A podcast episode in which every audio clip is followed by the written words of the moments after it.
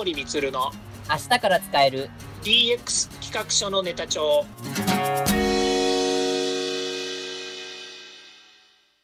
こんにちは。サートプロの近森光です。こんにちは。アシスタントの堀内隆です。この番組は IoT、AI の教育事業の専門家近森光が DX デジタルトランスフォーメーションについて実際の事例を交えながら DX とは何か DX でどんな未来ができるかをご紹介いたします。事例をもとにお客様や社内に提案する企画書に落とし込めるまでの使えるネタのネタ帳としてお届けします。よろしくお願いします。DX 企画書ネタ帳。今回のテーマは、オープンシートは何か、その全貌とこれからについてお話を伺います。よろしくお願いします。はい、よろしくお願いします。はい、えっ、ー、と、 OpenSea とは何かっていうタイトルで、ちょっといきなり出してみたんですけど、うん、そもそもその OpenSea って聞いたことないよ、何それ、オープンしたの？みたいな 感じっぽく聞こえるんですけど、うん、 OpenSea とはズバリこれ、なんて言えばいいんですかね？え、え開かれた海っていうことじゃなくて？あれ？それ直訳やないですか？まあね、あの、私たちがここで喋るんだから NFT とかね、はい。えー、DX つながりとかデジタルつながりの話であるのには間違いないですよね。はい、その通りですね。まあ、これはあの NFT の世界の話なんですけど、オープンシーっていうね、はい、まあ、いわゆるあのデジタルアートとか、うん、えー、まあ、音音音音楽とかもね、販売できるので、まあ、デジタルアートと言っている総称が、例えば画像だけではなくて、はい、えー、まあ、そういった音楽とかも、まあ、同義語で扱っていくというふうに考えたときに、そういった商品を売れる、えー、マーケットプレイスのことですね。これをオープンシート言ってます。マーケットプレイスですね。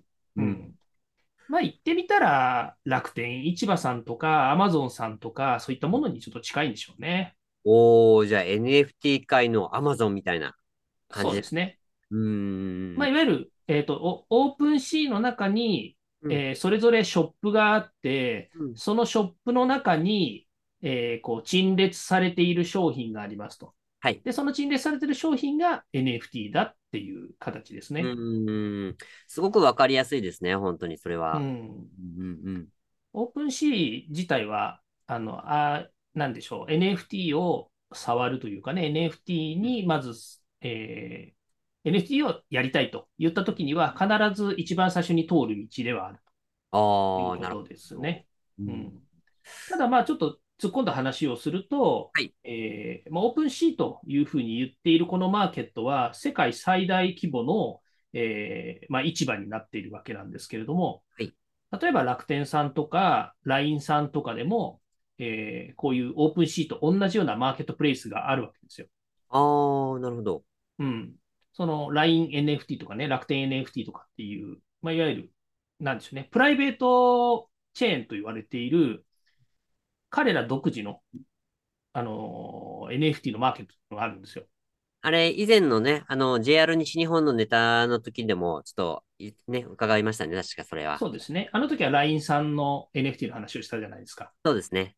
で、NFT っていうね、ノンファンジブルトークンっていう、まあ、総称で言っていると、えー、それはじゃあどこでも使えるんじゃないのって思いがちかもしれないんですけれども、まあ、実際には OpenSea で扱っているものというのは、まあ、その世界最大規模の、えー、いわゆるパブリックチェーンと言われている、はいえー、仕組みの上に乗っているもので、プライベートチェーン、まさしくそのプライベートですよね。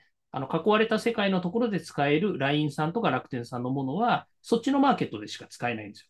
ああ、なるほど、なるほど。まあ、いわゆる相互乗り入れはできないってことですね。ああ、そういうことですね。一つ一つのこうもう世界があって、そこはもう乗り入れができないと。そうですね。うん、なので、オープン OpenSea に今載っている、まあ今ですよ、今載っているものは OpenSea の中で非常に、まあ、巨大なマーケットの中にたくさんの NFT、まあそれはもう日本に、日本とかね、あの海外とかに限らず、もう全世界の人たちがそのオープンシーの中で NFT のやり取りをしているという形ですね。なるほど、なるほど。うん。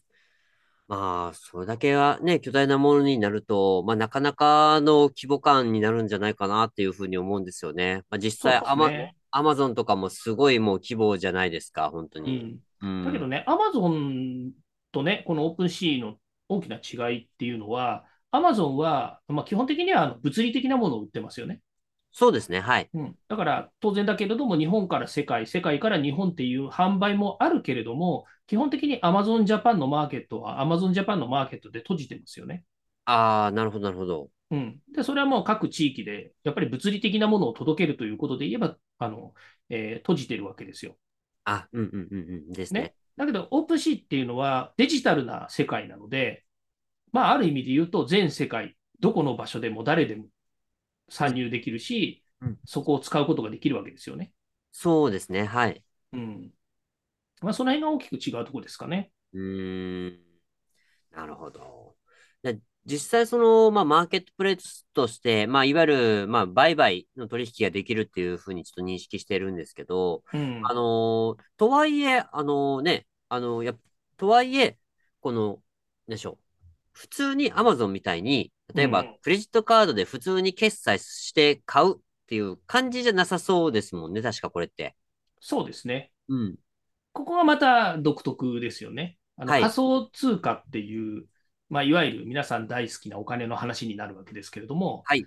仮想通貨というものを使って取引をするわけですよね。うんうんうんうん。まあ簡単に言うと、あの、なんでしょうね、あの、アメリカに行ったらドルで払えよって言ってるのと似てるって思えばいいのかなと思うんですけど。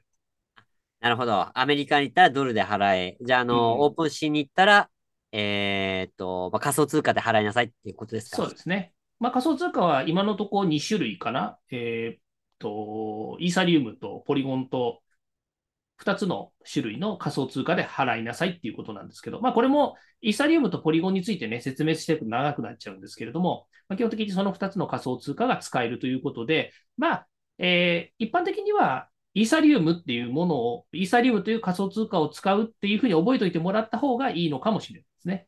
うーん、なんかそのようですね。ううんん。だんだんイーサリウムでいいんじゃないっていう流れになってきてるんですよ。あー。そう。ちょっと前まで、半年くらい前までは、ポリゴンチェーンで、あ、ポリゴンチェーンって言ってるのは、ポリゴンっていう、まあ、いわゆる仮想通貨で払った方が、あ、まあ、ポリゴン、仮想通貨っていう言い方もちょっと違うんですけれども、はいポリゴンというものを使った方が、えー使いやすいっていうふうに言ってた人たちもいるんですけれども、今は、えーイーサリウムという、えーチェーンでイーサリウムを使うっていう方の流れに、ほぼなってきているかなと思います。なるほど。うーん。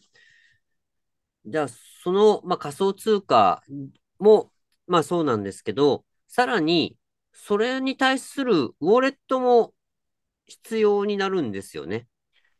そうなんですよね。まあ、ここまで来るとね、はい。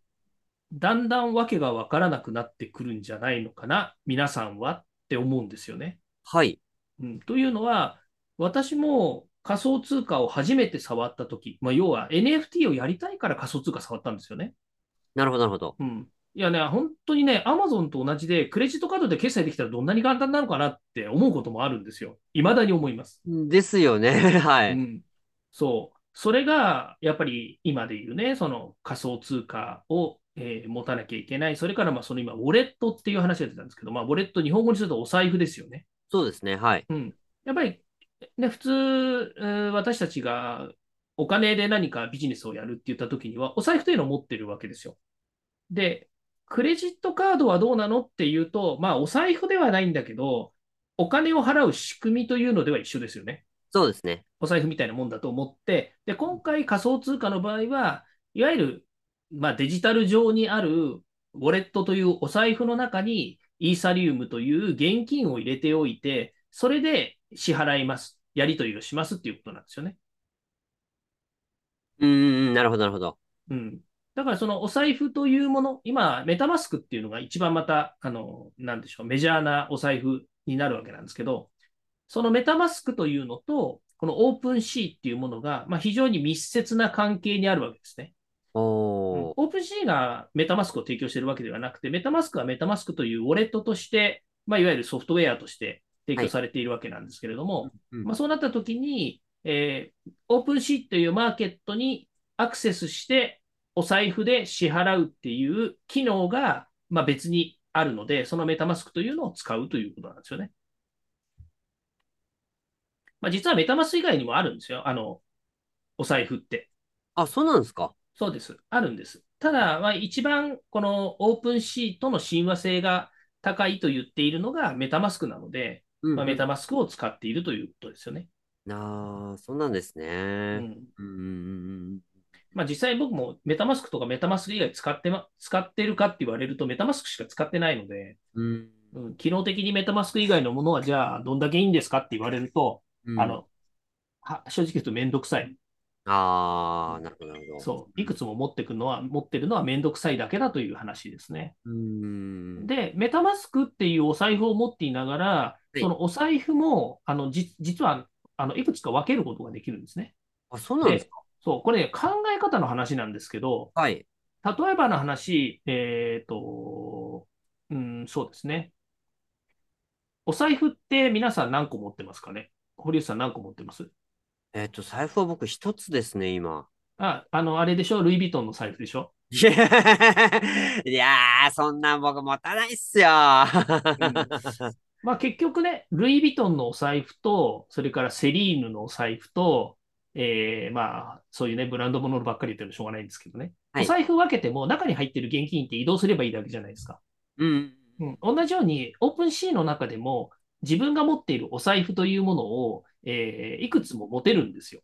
あー。うん、で、それがね、まあ、いわゆる、あのと、ウォレットアドレスっていうアドレスになるんですね。うん。そのウォレットアドレスって言ってるのが、まあ、いわゆるイーサリウム、さっき言いましたけど、イーサリウムというのをウォレットアドレスに紐づかせて持っていて、で、お財布と言っている、いわゆるメタマスクという、えーまあ、おさ側ですよね。お側。側って言ったら何ですか箱ですよね。箱の外側の。うん。そう、外側の、まあ、あの、側ですね。うん。だから、ビトンの皮みたいなもんですよ。うんうんうんビトンの皮みたいなものに、実際にお金の入っているガマ口みたいなものをかぶせてるみたいな感じです。うん。なるほど、なるほど、なるほど。そうそう。そのウォレットの中にイーサリウムが入っていたりとか、例えば NFT を買ったら、その NFT を、そのお財布、ウォレットアドレス。まあ、桁数でいくと何桁ですかね、あれ。42桁。42桁。おー。42桁の、えーウォレットアドレスですね。へー、うんそんなにも。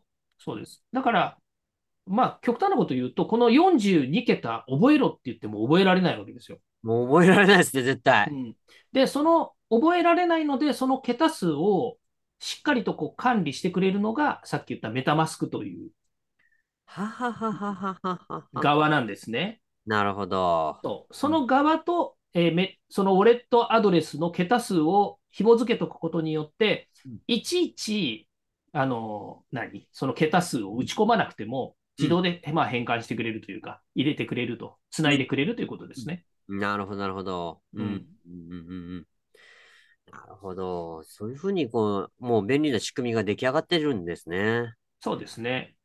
わかりました。うん。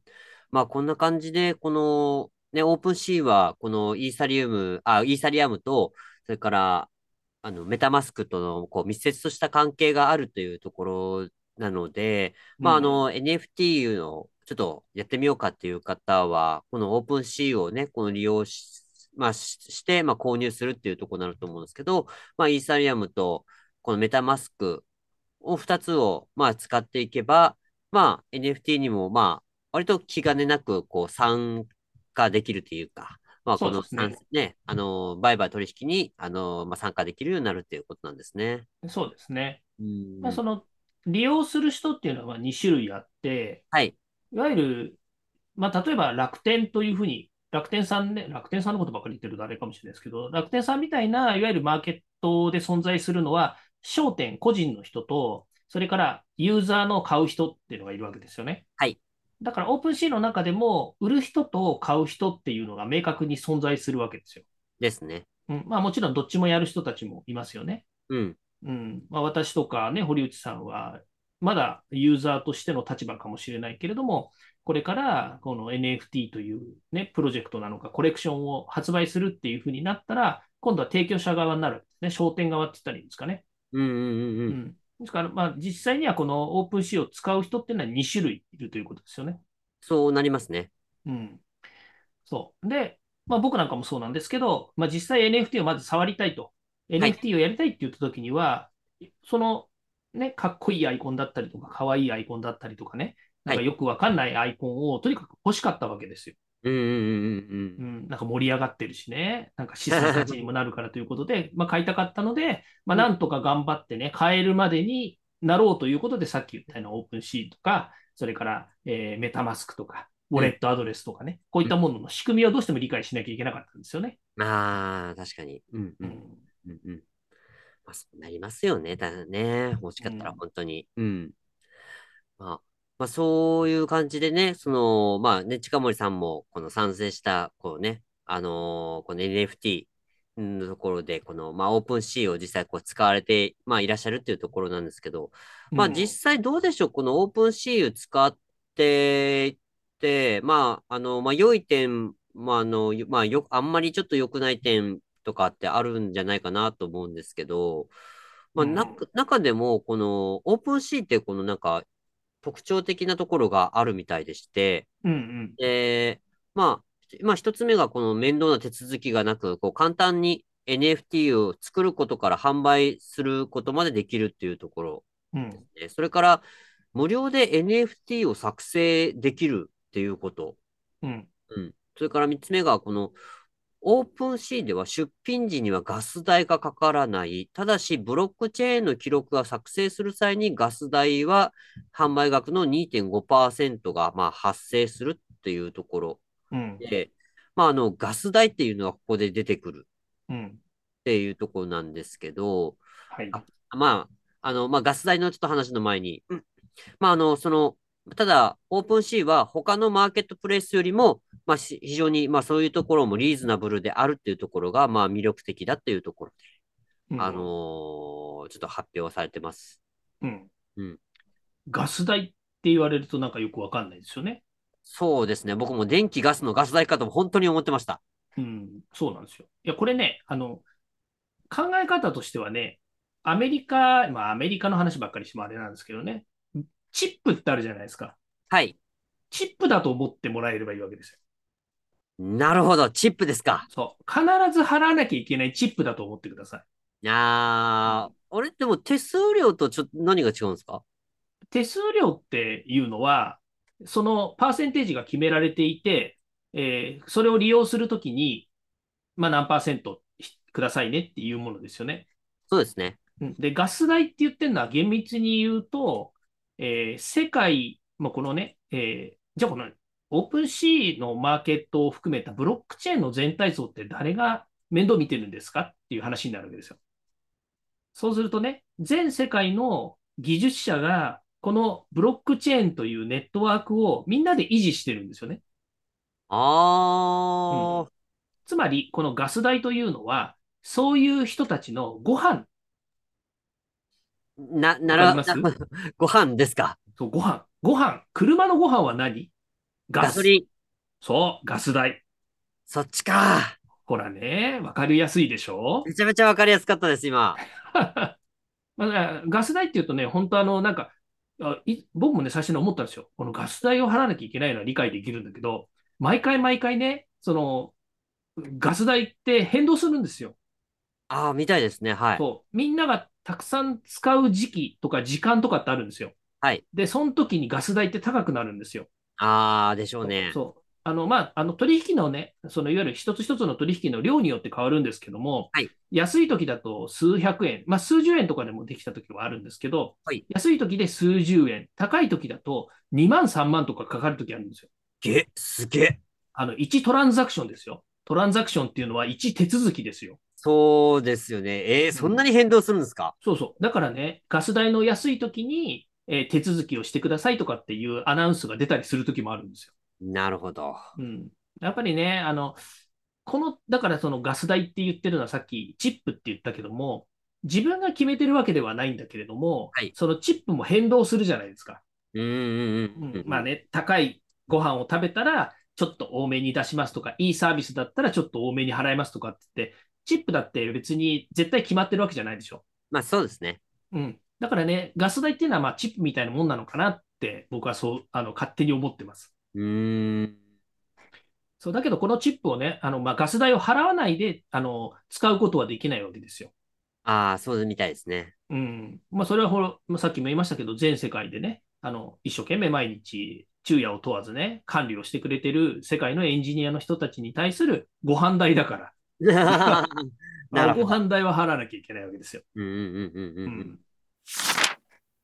ん。まあそう、今のね、解釈だとすごくわかりやすいですし、まあそれが、まあその、また運営者の、まあエンジンとなるっていうふうに、まあ思えばっていうところですよね。そうですね。うん。